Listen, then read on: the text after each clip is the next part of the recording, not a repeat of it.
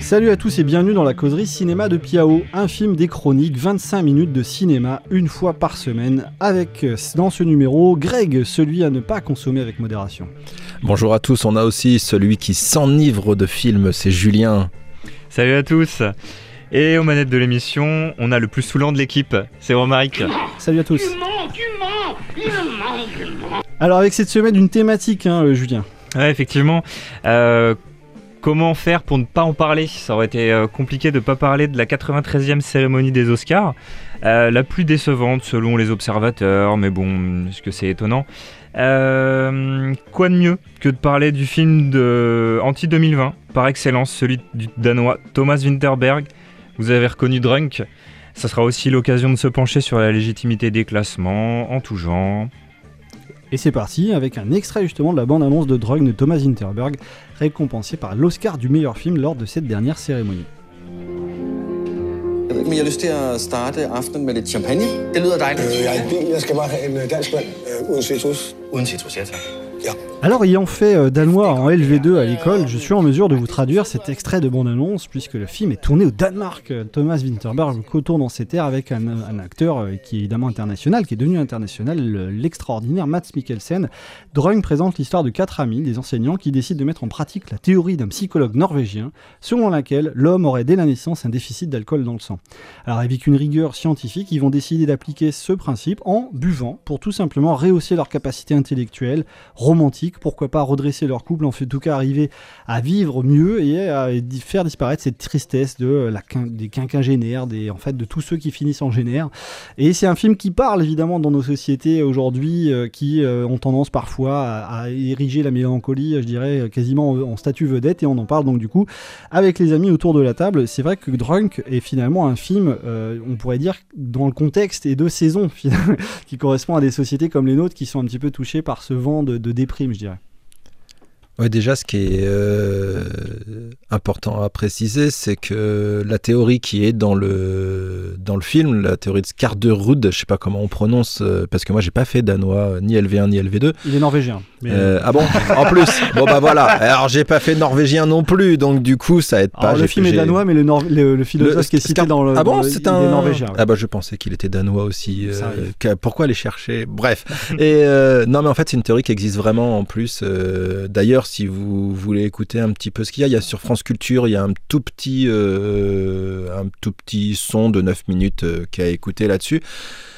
Ben euh, voilà, qu'on... moi j'ai trouvé le, film euh, plutôt pas mal. On, a des scènes qui sont euh, magnifiques. Alors une fois n'est pas coutume, on va finir par la dernière. La dernière scène, elle est, moi je la trouve tellement génialement magnifique. que, bah voilà, même si vous vous ennuyez pendant le film, regardez jusqu'au bout ou faites avance rapide. Mais euh, c'est euh, ce film en fait, il, m'a posé beaucoup de questions. Je me suis demandé si euh, réellement j'étais en train de regarder un bon film ou si je me laissais enivrer justement par ce film, parce que finalement on a une fin, enfin on a un scénario qui est plutôt attendu. Et on a des trucs euh, magnifiques. Et au bout d'un moment, je me suis demandé si est-ce que c'était le film qui m'enivrait ou est-ce que c'est euh, Mads Mikkelsen qui est euh, beau à, à en vomir, qui a un charisme extraordinaire. Je suis presque tombé amoureux de lui. Et donc peut-être que c'est lui qui m'a enivré pendant le film, Julien. Euh, ouais, effectivement, c'est marrant que tout le monde, absolument tout le monde, parle de la fin comme. Euh, comme de Je peux parler du milieu aussi, l'apothéose. Ouais, c'est vrai. Euh, moi, effectivement, la fin, j'ai- j'ai j'ai adoré. Euh, bon, on va essayer d'éviter. On évite le spoiler cette semaine Oui, ou- bien sûr. Ouais, Ouais, on évite évidemment. le spoiler quand même. Oui, on- oui. Qu'on Ça pas dur pour moi. quand même. Non, Ah, non. Surtout que le spoiler est pas faramineux en fait. euh, enfin, Bah- Julien, on va en parler, mais c'est surtout l'idée que y a, tout le monde a un rapport différent à l'alcool et que finalement euh, c'est plutôt un film sur l'ivresse, comme le, le titre international l'indique. euh, Another Round, euh, une autre tournée aux États-Unis, c'est le titre du film. Et le fait d'être sous, finalement, c'est euh, pourvu qu'on ait l'ivresse dans un sens. C'est un peu la morale de l'histoire. Un peu aussi, ouais. Euh, moi, j'ai vu plein de choses dans ce film. Je le trouve euh, foisonnant d'idées. Euh, autant sur d'un point de vue formel que d'un point de vue de, de ce qu'il raconte. Toi, Greg, tu, pas, tu savais pas si t'étais AP ou non. Euh, je, je veux pas euh, parler à, ta place, hein, c'était un peu ça. euh, En fait, c'est plutôt, je me, j'étais, j'étais complètement dedans en fait. J'étais complètement dedans. j'ai trouvé le film génial, beau. les acteurs, voilà, bon, Mikkelsen il est extraordinaire. voilà, on a Dolarsen euh, qu'on avait vu dans Festen qui est extraordinaire aussi. Après, euh, je suis un fanatique euh, de Festen et euh, donc là, je, je savais que c'était le même réalisateur. Je- tout ça fait que peut-être je me suis laissé endormir parce qu'après, en y réfléchissant, je me suis dit il y a des trucs finalement qui sont peut-être trop convenus et les personnages sont géniaux. Euh, chacun a ses problèmes de vie. On se reconnaît dedans. Euh, Voilà, moi je suis presque quinca, donc euh, je peux me reconnaître là-dedans. Et, et puis au bout d'un moment, je me suis dit mais merde, où sont les femmes? Euh, on va avoir des, des- des morceaux un petit peu bizarres dans nos têtes pendant Et quelques euh, voilà. et euh, finalement, je me suis dit, mais est-ce que il a, est-ce que ça veut dire que les femmes elles boivent pas? Est-ce que ça veut Ouais. dire que les femmes elles ont pas de rôle? Est-ce que ça veut dire?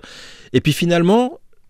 je me- J'ai encore réfléchi, je me suis dit, mais finalement, euh, les femmes qu'on voit, c'est une maman débordée, c'est une, une, une femme qui se sent pas femme, qui au bout d'un moment a besoin de, de, de- de se retrouver ailleurs.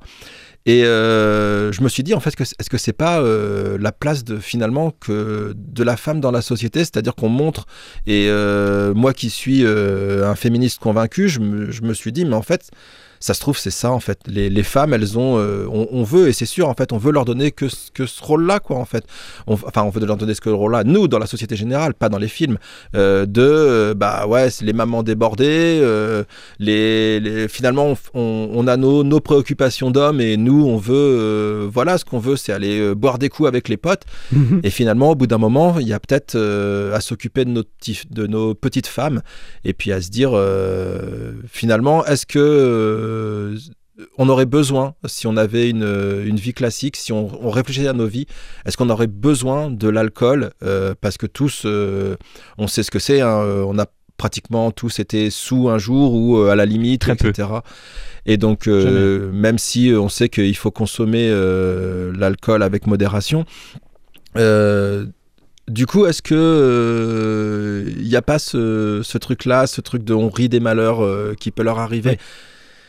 Donc, j'ai été. je- le film, je le trouve vraiment euh, pas gigantesque, mais je le trouve, je le trouve vraiment bien. Je le trouve génial. C'est, euh, j'ai, adoré ce film. Et puis après, du coup, ce qui est peut-être génial, c'est qu'il me fait poser plein de questions. Et Oui. moi, dans le cinéma, c'est peut-être ça que je recherche. Ça valait le coup de citer Patrick Juvet, hein, effectivement. Euh, un, un- un grand merci, Greg. Mais c'est Et- là, c'est là où on voit que c'est vraiment intéressant de. Ce film, il a énormément de niveau de lecture en fait, parce que moi, je- la lecture que t'en fais, Oui. euh, moi, je la vois pas du tout, mais je la, comp- enfin, je la comprends maintenant que tu m'en parles. Effectivement, je peux le voir. Euh, moi, je me posais la question si je le regardais avec des larmes de tristesse ou des larmes de bonheur en fait. Un peu les deux. hein. Et euh, t'as parlé de romantisme aussi, euh, Romaric, dans ton intro. Mm. Et il y a vraiment du romantisme là-dedans, dans le sens où euh, tout est magnifié, que ça soit les peines comme les, les grandes joies, les grands, les grands moments de, de bonheur. Il y a un truc à préciser aussi, un truc qui est dingue, et c'est pour ça que je pense qu'il mérite. enfin, les événements extérieurs qui, passent, qui se passent dans un tournage. euh, Oui, ça c'est très important d'en parler. qui se passe dans un tournage, bah ouais, euh, ça, ça fait pas, euh, ça donne pas de la valeur à un film, Oui, mais mais, ça- ça, donne la valeur, ça donne du crédit à la légende. Voilà. Euh, Thomas- je m'explique. Voilà, tu vas nous raconter l'histoire du, du cinéaste, euh, donc euh, le réalisateur du film qui a, qui a vécu un drame euh, absolu pendant le tournage. Bah au début du tournage, 4 jours, euh, quatre jours après du tournage, sa fille de 18 ans, elle meurt euh, dans un accident de voiture.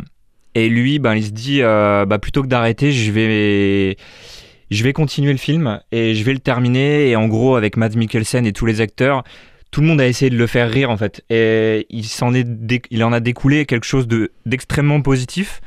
Et euh, je pense qu'il s'en est servi d'exutoire. Quand on voit les scènes, par exemple, euh, c'est pas un spoiler, hein, mais les, scènes d'ivresse entre amis, il y a une scène qui est sublime où ils se, boivent des petits coups entre amis. euh, la lumière est magnifique dans un petit salon. Ils ont juste besoin d'un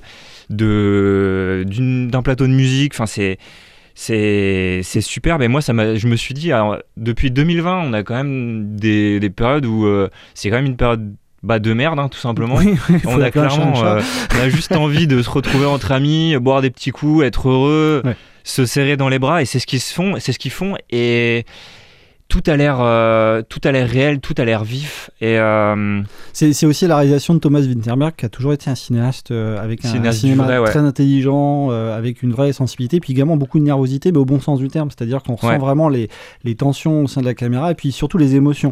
Thomas Winterberg, dont tu citais Festen, Greg, on peut même citer ses courts-métrages, hein, puisque Festen c'est son premier long métrage, Mm. mais il y avait aussi le garçon, un jeune enfant qui veut faire le deuil de son frère, avec le garçon qui marchait à reculons, qui est une merveille de court-métrage.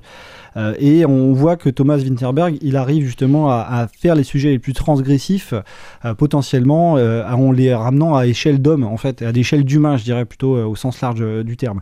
Et c'est vrai que la réflexion sur les femmes est très intéressante parce que c'est également ce côté transgressif que je voyais où on, met de plus en plus, à juste titre et à bon escient, parfois à plus mauvais escient, les rôles féminins et la, présence des, rôles féminins dans, dans les grandes productions et dans les, les cinémas et même dans l'industrie. On va en parler avec le palmarès des Oscars et la récompense de Chloé Zhao. Là, je dirais que c'est transgressif parce que on voit des hommes qui ont envie de boire pour oublier leur tristesse parce qu'ils sont euh, très maladroits, ils savent plus s'y prendre directement, ils, ils connaissent plus le mode d'emploi de, leur propre vie.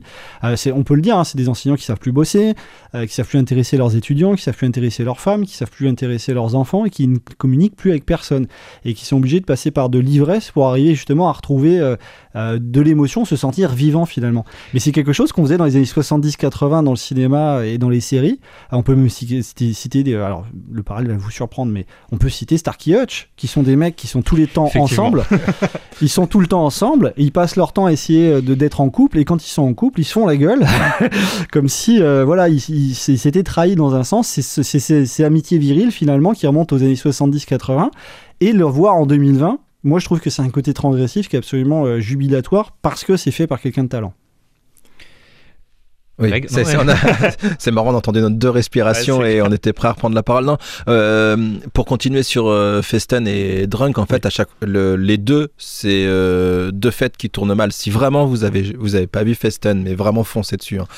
Euh, et puis c'est justement, est-ce que là le la vie est une fête en fait. Et euh, on, se dit que la vie est une fête qu'on doit qu'on doit profiter et il y a toujours des accidents des choses qui arrivent dans la vie et du coup on, se doit de bah, soit au bout d'un moment de tout dire comme dans Festen ou euh, bah, de trouver un palliatif et là c'est l'alcool. Et puis ouais, comme tu l'avais dit tout à l'heure sur le, fait de, des profs, on voit que bah, finalement euh, on passe d'un d'un prof qui est, euh, ouais, il arrive plus à rien en fait. Euh, il sait même plus où il en est dans le programme. euh, ses élèves s'inquiètent et puis d'un coup ça devient euh, un super prof grâce à l'école. C'est vrai que c'est là, la- enfin moi il m'a voilà, j'aurais voulu euh, avoir euh, un prof, euh, Oui. un prof d'histoire comme ça et voilà, j'en ai eu des profs hein, super géniaux dans, dans, dans, dans mes études où, euh, où j'ai eu des collègues, mais là vraiment, c'est euh, ouais, le, gars, il est, magnifique, il est magique.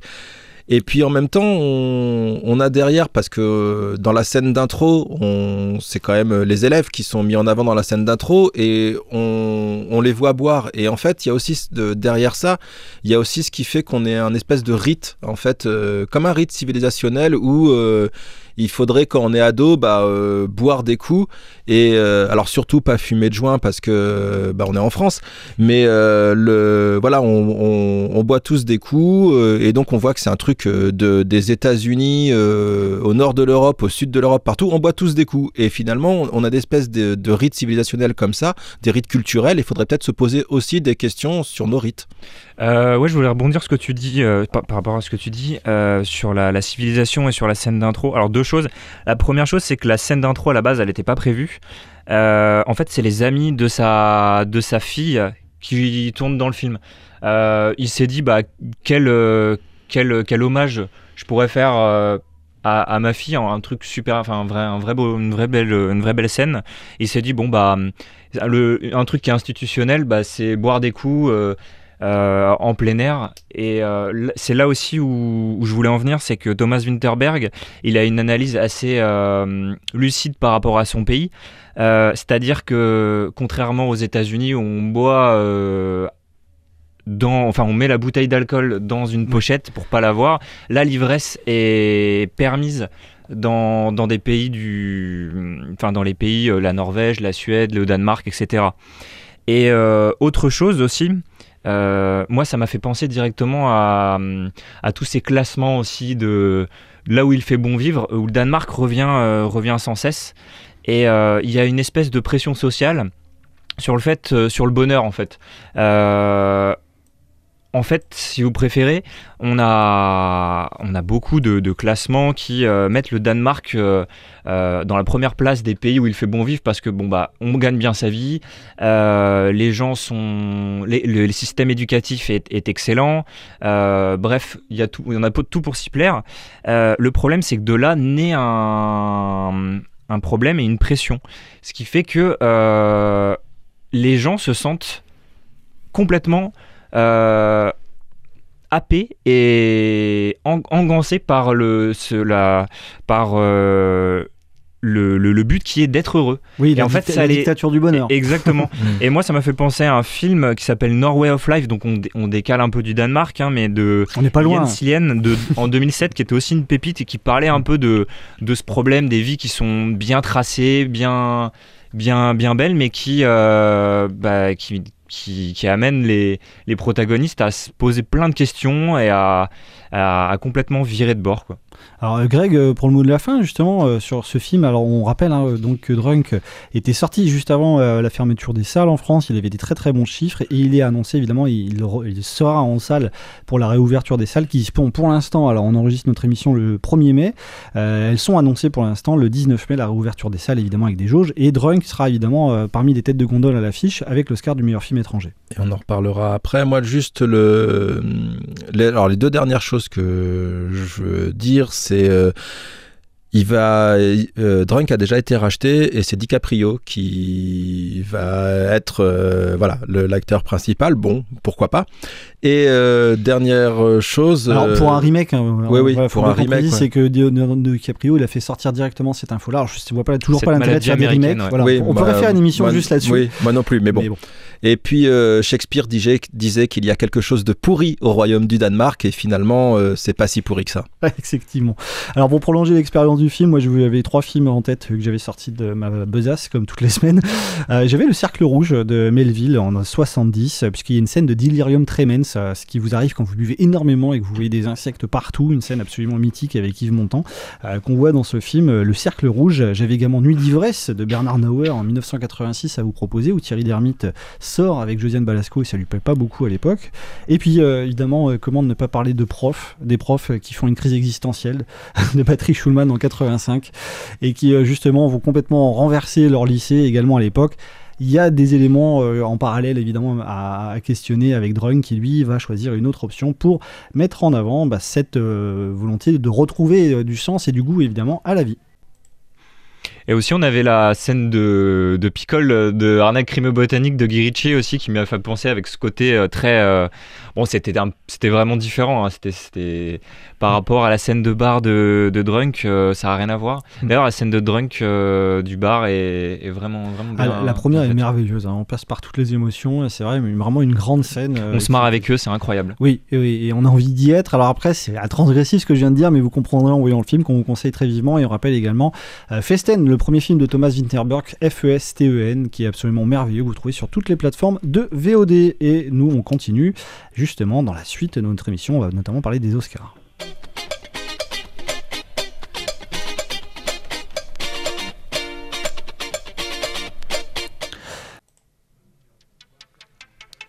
Notre pause musicale cette semaine en fin de podcast, c'est Roraima. Voici un extrait de 15-20 secondes et on se retrouve juste après pour la chronique de Greg pour la suite de notre podcast de Piao. 25 minutes de cinéma toutes les semaines enregistrées dans les locaux d'RCF Loiret.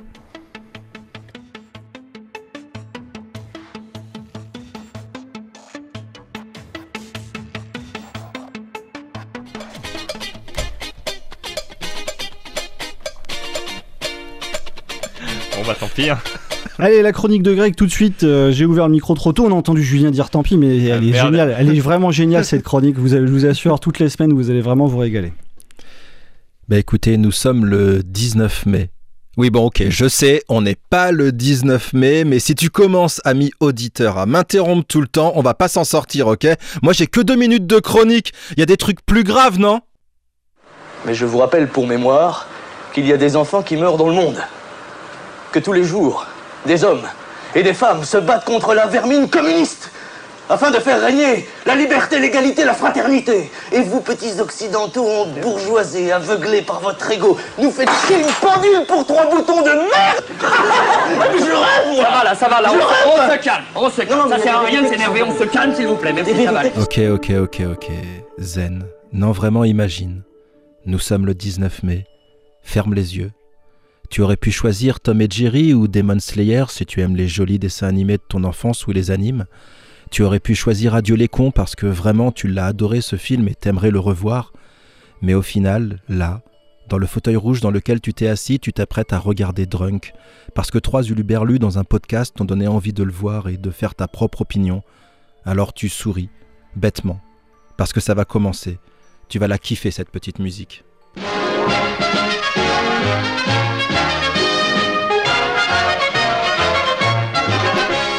Jamais ce lanceur de faux qui utilise ton temps de cerveau disponible, comme le disait si bien en 2004 Patrick Lelay, ne t'a paru aussi chouette. À côté de toi, les et autres bruits de bouche de ton voisin qui vient de s'enfiler une grosse poignée de popcorn et une rasade de coca te font retomber il y a plus d'un an, au moment où les salles étaient remplies pour qu'on puisse voir des nanars ou des chefs-d'œuvre. T'as presque envie de lui faire un gros câlin à ce monsieur que tu aurais traité d'abruti avant. Tu jouis presque de la situation. Au fond, le film, tu t'en fous, mais, c'est la sensation, ce petit truc quand la lumière s'éteint, les bruits d'une salle obscure et le petit vent qui te fait frissonner. Au fait, bordel, il vient d'où ce courant d'air au ciné? Mais merde, fermez les portes, quoi, on se caille Ah non, pardon, ok, ok, excusez-moi, euh, on revient au rêve, au moment euh, tant attendu. Alors tu l'entends, ce jingle d'EuropaCorp, de la MGM, de la 20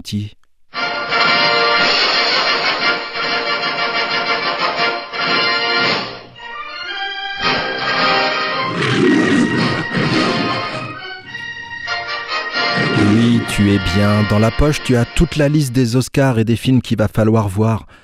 Tu sais, les Oscars, ce monde mainstream et tendance qui désigne celui qui aura le droit à la gloire. Ce monde où il faut la mort de George Floyd pour enfin voir des acteurs noirs présentés ou être représentés. Ce monde où le politiquement correct gagne sur la subversion. Les Oscars. Ah, moi j'aurais bien aimé en remettre un Oscar, hein, celui du meilleur acteur. Oui, je rêverais de dérouler le papier et de le donner pour son rôle dans Ok, tu m'as pas touché, mais je me roule par terre pendant trois minutes, le vainqueur est Neymar Ou à Jérôme Cahuzac euh, pour sa tirade Les yeux dans les yeux dans le chef-d'œuvre Mon interview vérité à BFM TV, que Gérard Darmanin a d'ailleurs repris il y a pas longtemps. Oui, mais voilà, je suis pas dans le jury, je ne suis là que pour vous parler ciné, mon ciné, mes goûts, mes envies, et encore une fois, ça n'engage que moi, et moi seul. Au fait, vous avez toujours euh, la liste de films dans la poche? Parce qu'on va en parler du palmarès des Oscars. Alors, on va ouvrir le débat, on va se demander de quoi, sont faits les classements et qu'est-ce qui leur reflète. Ah, c'est pas mal ça, ça fait un petit peu intro digne d'un étudiant en deuxième année d'histoire. Non, non, il n'y a pas de critique hein, autour de cette table, on vient tous de la fac d'histoire d'Orléans, alors euh, bon allez, allez-y, discutons, ciao, à la semaine prochaine. Et vous allez la fermer cette putain de porte, oui the Oscar goes to. Un immense merci et beaucoup d'applaudissements dans l'audience pour euh, la chronique de Greg cette semaine, encore une fois. Et c'est vrai que c'est, elle est très agressante cette porte. Visiblement, on est placé dans, aux mêmes endroits dans les cinémas et on a en tout cas très très hâte de la retrouver. Euh, pour l'instant, donc on le rappelle, hein, c'est annoncé une ouverture progressive hein, des salles en France le 19 mai, sous réserve évidemment des prochains euh, chiffres de santé qu'on espère le plus bas possible pour tout le monde. Alors, on va parler justement après cette chronique de Greg du palmarès des Oscars parce que c'est vrai que c'est très très long, c'est souvent un petit peu ennuyeux ces cérémonies. Certains adorent, d'autres moins, qui sont plus à moins aimer, mais on va quand même parler du palmarès parce qu'il y a beaucoup de choses intéressantes cette année, euh, notamment évidemment Drunk qui a eu l'Oscar du meilleur film étranger, on le citait en ouverture, et puis également euh, Julien dans ce palmarès, beaucoup de choses intéressantes hein, pour cette année. Ouais, effectivement. Euh, je vais quand même commencer par les, euh, les oubliés, hein, parce qu'il y, a quand même, y a quand même eu, je pense, deux, deux, personnes qui ont eu, qui ont eu une belle déception. Oui. Euh, le film manque de hum, Fincher. Oui, oui, Euh, tout à 10 fait. nominations, deux prix seulement, et c'était des prix techniques. Euh, et puis euh, Aaron Sorkin hein, qui, sortait, euh, qui sortait les sets de Chicago sur Netflix. Euh, bah lui, il est, il, a- il est reparti avec rien du tout. Pourtant, Aaron Sorkin, bah, je pense que c'est un des meilleurs scénaristes à l'heure actuelle. Ouais. C'est le scénariste du Stratège, de Bennett Miller. Euh, du social network aussi de Fincher. Donc c'est un mec qui a une, euh, une vraie portée politique et, euh, et dans, un, dans une remise de prix aussi politisée que, que sont les Oscars, euh, il avait clairement sa place. Mais il y a un Euh, contexte également qui fait euh, que, auquel les Oscars ont toujours été sensibles, des contextes sociaux internationaux également, et qui va expliquer en partie euh, justement quelques prix qu'on peut, qu'on peut justement mettre en avant. Alors ça peut surprendre si vous nous écoutez et que vous nous dites, vous vous dites, Tiens, dans le cinéma de récompense, les gens qui sont récompensés, c'est pas seulement sur leurs compétences. Euh, c'est vrai que c'est ce qu'on aimerait bien finalement dans un cinéma de récompense, mais on sait qu'il y a énormément d'influence auprès des votants, y compris, alors bon, bah, je, je parle pas en béotien, mais y compris également aux États-Unis où il y a énormément de campagnes, et, euh, on n'y est pas sensible en France, mais il y a des vraies campagnes médiatiques pour arriver à convaincre euh, tous les membres de l'Académie de voter pour tel ou tel film. On sait que Jean Dujardin, par exemple, pour The Artist, avait passé quasiment trois mois aux États-Unis juste à faire de la promotion dans les médias pour euh, être légitime en tant qu'Oscar du meilleur acteur. Et puis, euh, c'est un peu, plus tu fais de la, pub dans les médias, plus euh, les représentants de l'Académie vont, t'écouter. Euh, représentants de l'Académie, ils sont 6000, plus de 6000. Euh, qui sont-ils? Ce sont des professionnels, donc ça va être euh, des, chefs opérateurs, des monteurs son, des acteurs, des réalisateurs. Euh, comment sont choisis les films? Alors, chaque corps de métier choisit des films au premier tour. On en dégage 5 et après tout le monde vote. Voilà, c'est comme ça que ça se fait. Très bien, bah c'est un bon système. hein. Et c'est voilà, un film de. Enfin, c'est un film, non.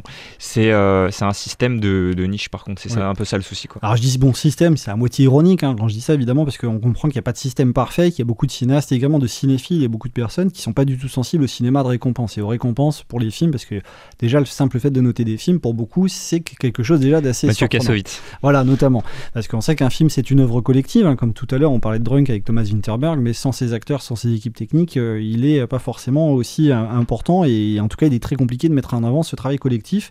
Dans tous les systèmes de notation et de récompense de l'histoire, on n'a jamais trouvé de parfait, ou en tout cas qui se rapproche euh, le plus de la vérité finalement. Effectivement. Puis le, souci un peu que tu peux avoir avec euh, le, principe de re- remise de prix, c'est que la remise de prix va faire que tu vas être dans les cahiers d'histoire aussi et que ton film va, va ressortir. Euh, Oui. c'est c'est le cas de c'est le cas de pléthore de films donc euh, et le problème là aussi c'est que à côté de ça tu as des t'as des réalisateurs des, des acteurs qui seront jamais récompensés alors que alors que bah, leur euh, leur, euh, leur leur travail est, est reconnu de tout le monde en fait C'est toute la force du contexte et de la folie des classements. Alors euh, pour la vanne du classement, on peut évoquer, euh, juste avant d'évoquer justement quelques prix euh, de cette campagne des Oscars, euh, une info qui nous a fait marrer cette semaine, comme beaucoup de personnes sur le net. Citizen Kane, le chef-d'œuvre incontournable d'Orson Welles en 1941, euh, un film parfois qui fait un peu peur hein, à ceux qui l'ont pas vu parce euh, il est survendu comme et surreprésenté depuis des, des générations, des générations comme le meilleur film de l'histoire du cinéma. Eh bien, il n'est plus le meilleur film de l'histoire du cinéma selon un site très sérieux qui s'appelle Rotten Tomatoes et qui classe les films justement en fonction des avis des internautes. Alors ça fait sourire tout le monde parce que celui qui l'avait supplanté c'était Paddington 2, donc assez surprenant. Euh, mais ça nous, a, hum, ça nous paraissait pertinent d'en parler dans cette émission-là, de cette info euh, que vous pouvez retrouver sur tous les sites. hein. Là par exemple je retrouve l'article du journal du Geek, mais euh, vous avez le courrier international également qui a fait un article sur le fait que Citizen Kane n'est plus le meilleur film de l'histoire du cinéma. C'est pas grave, Orson Welles s'en remettra. Il va pas se retourner dans sa tombe par rapport à ça, mais ça nous montre en tout cas ce côté parcellaire et totalement subjectif des classements qui n'est juste qu'un point de repère finalement, hein, ça va de soi. Et puis c'est surtout, en fait, moi, ce qui me pose question dans les, dans les classements en général, c'est de se dire euh, qu'est-ce qui reflète, quoi? Est-ce que c'est le film qui fait le classement? Est-ce que c'est le classement qui fait le film? Et puis est-ce que, euh, une, finalement, on se repose toujours les mêmes questions sur euh, qui fait quoi là-dedans et comment ça se passe? Parce que si on prend à notre échelle française, euh, si mes souvenirs sont bons, et il faudrait que je vérifie, mais je ne pense pas que Bienvenue chez les Ch'tis a eu euh, un quelconque César. Et pourtant, ça fait un- une audience de fou. Et donc, ça veut dire qu'un microcosme de gens ont décidé que ce film-là devait pas être primé, alors que c'est un des films qui a le plus plu en France. Euh, je vais pas faire une fixette sur Bienvenue chez les Ch'tis. Moi, euh, je vais me faire peut-être faire un gimmick comme ça, en parler toutes les semaines. Euh, ou, euh, mais voilà, moi, c'est pas un film qui m'a plu, mais si ça plaît aux gens, pourquoi, euh, pourquoi ça a pas de récompense en fait? Ça veut dire que Justement, Greg, il y a une réaction à, à ton intervention d'un d'un des intéressés euh, qui, qui, est- qui a évidemment été touché sur Twitter pendant notre podcast à ce que tu viens de dire. Il y a un temps pour rire, oui, mais il y a aussi un temps pour dire les choses. Voilà. Je te laisse reprendre. non, c'est mon ami Ouais. Jeff Tuch. C'est euh, voilà. voilà, notre ami Jeff Tuch, qui est également euh, concerné par ce que tu viens de dire. Bien sûr, mais donc du coup, c'est euh, moi ça me pose de- ça me pose question tous ces classements. Si je prends euh, l'International Movie Database, euh, on va dire ça en français, l'IMDb, euh, qui a euh, quelques années, au moment où ils apparaissaient dans les systèmes de classement, qui commençaient un petit peu à se faire connaître, effectivement, là, euh, c'était presque un consensus, c'est-à-dire qu'on regardait les films qu'il y avait dedans et voilà, en tête apparaissait le parrain, il y avait des, je sais pas, pas loin, dans les 20 premiers, je pense, il y avait Seven ou des films vraiment qui, qui avaient marqué des générations. Et puis, euh, petit à petit, bah, finalement, on s'est aperçu que si on votait en masse sur IMDb, on faisait monter le film. Si on faisait monter le film, bah, on avait l'impression que c'était euh, the top of the top. Je n'ai pas regardé depuis longtemps, du coup, euh, les, les classements IMDb, mais euh, franchement, j'ai été déçu. Et donc, du coup, les classements, c'est euh, c'est toujours un petit truc euh, voilà, qui pose beaucoup de questions. parce que, encore une fois, et on y reviendra vraiment souvent, ça dépend vraiment de ce qu'on attend du cinéma. Puis c'est très, euh, Ouais. très consensuel aussi le- l'idée d'un classement. Déjà, tu as ce souci de. C'est vraiment de bon ton de dire Ah, moi j'ai adoré, euh, j'ai adoré ce film, j'ai adoré Citizen Kane, c'est mon film préféré. Qui, qui a Citizen Kane dans notre entourage et c'est son film préféré? Enfin, c'est. C'est un moi, vrai débat. Moi, ça, moi, ça me- Mais après, je suis pas en train de remettre en question la Non, légitimité du film. C'est juste, euh, on a dans la, dans, dans le, que ça soit chez les journalistes ou que ça soit même en général, hein, euh, il, est, il est quand même de bon ton de, de dire que euh, il y a ce côté un peu réseau social aussi. euh, si ce film-là a été aimé, il faut que je, je le regarde et il faut que je l'apprécie pour rentrer dans la bulle. Et ça, c'est un peu, c'est un peu problématique. Et en plus de ça, ça induit un, une, un- une objectivité dans les hum, dans un dans un art qui par essence ne l'est absolument pas. Donc c'est c'est c'est un peu paradoxal. Je suis très ému. Et oui, euh, on va euh, faire un, ar- un arrêt parce qu'en quelques minutes, on voulait quand même parler euh, des- Oscars qui ont plus marqué. euh, Julien, il y en a quelques-uns que tu as relevés et on rappelle hein, justement que l'Oscar, évidemment, c'est le couronnement d'une carrière pour un film qui devient éternel. hein, the Oscar goes to. Alors sur quels Oscars on s'arrête c'est- pour cette saison, cette 93e édition euh, de nos Oscars pour euh, terminer ce podcast. Voilà, c'était l'année de, de Nomadland de euh, Chloé Zhao, hein, euh, avec euh, Frances McDormand, McDormand pardon, la, la femme de- d'un des frères Cohen, Oui. Joël, si je dis pas de bêtises. Oui, Euh, celle qui joue dans Fargo, actrice incontournable du cinéma indépendant américain, qui avait été récompensée pour Free Billboards il y a Ouais, quelques années. grand film aussi. Euh, donc bah, encore, un, un- encore un Oscar pour elle, c'est euh, c'est légitime. Euh, deuxième deuxième Oscar pour Anthony Hopkins après Le silence des agneaux. Et puis, et puis voilà, je pense que globalement, c'est, c'était, c'était tout ce qu'il y a à retenir.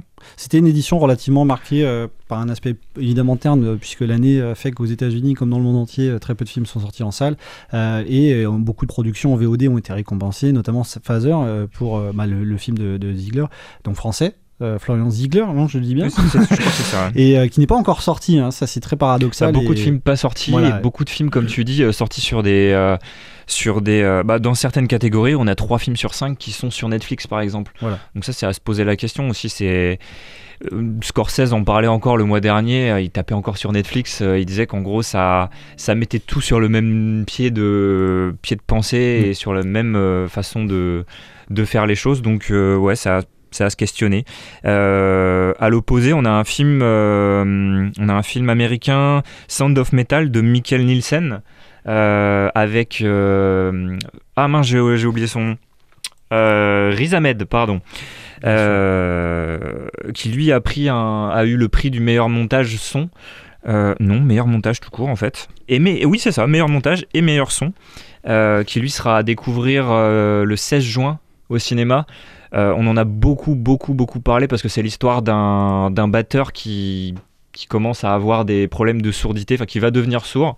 Euh, donc on va le redécouvrir, enfin on va le découvrir au cinéma. Nous en France, ça, va, ça fait vraiment plaisir. Riz Ahmed, c'est un, c'est un acteur qui est formidable. Oui. Et euh, Oui. bah, il me tarde de, de découvrir ça. Donc deux prix pour eux. Très bien. Bah, en tout cas, c'est euh, un palmarès qui montre en tout cas qu'on est toujours sensible au contexte, effectivement, euh, qui a mis en avant euh, d'autres figures qu'on est très content en tout cas de voir, puisque Chloé Zhao, évidemment, il y a, ce contexte, c'est très important de mettre en avant les, femmes qui réalisent aux États-Unis et dans le monde entier. Et ça faisait très longtemps que voilà, son nom était euh, en tête de liste hein, pour, pour obtenir ce prix, et c'est très bien qu'elle l'obtienne parce qu'elle fait vraiment des très très grands films. On peut que conseiller sa filmographie toute jeune, évidemment encore. Greg. Juste 10 secondes pour conclure là-dessus, pour rebondir par rapport à ce que disait Julien sur Netflix et le cinéma, etc. Euh, je pense qu'il faudra qu'on en parle un jour euh, de ça, parce que est-ce que, et je pose la question, euh, qui aura peut-être pas de réponse aujourd'hui puisqu'on n'aura pas le temps, mais est-ce que finalement Netflix, euh, de par ses prix abordables en fait, parce que si on prend un abonnement à euh, 15 balles ou 16 balles, qu'on est 4, on met 4 balles chacun, permet pas la démocratisation du cinéma à l'heure où on paye euh, 11 balles ou 15 balles pour aller euh, voir des films et que quand on est une famille et qu'on doit mettre euh, 15 balles euh, x 4, 60 balles pour aller voir euh, un film au cinéma, est-ce que Netflix finalement permet pas la démocratisation de la culture? Eh ben, c'est un très bon débat hein, qui est noté. Des euh, milliards de choses à dire là-dessus. Pour, pour les prochaines émissions, vous réagissez sur la page euh, de Piao, sur le, Le groupe de Piao, à notre podcast évidemment. Et si vous n'êtes pas d'accord avec nous, si vous êtes d'accord, si vous nous trouvez beau, même si on a des physiques de radio. En tout cas, voilà, le podcast, il est également fait pour vous et par vous. Et on sera très heureux de remettre en avant les questions également qui vous viendront à l'esprit en écoutant toutes ces émissions. Un grand merci, euh, les amis. Greg, hein, pour euh, aujourd'hui cette chronique euh, sur le- la réouverture prochaine Merci des à vous.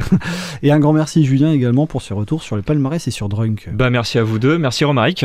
Un grand merci. Et puis c'était l'avant-dernier mot de la fin, puisque on a une réaction de fin qui est essentielle avant notre pause musicale pour se quitter avec Roraima cette semaine. Rendez-vous la semaine prochaine dans le prochain podcast de Pour Info Orléans. Salut à tous. C'est pas parce qu'on a un gros PEL qu'on va se faire accepter comme ça du jour au lendemain.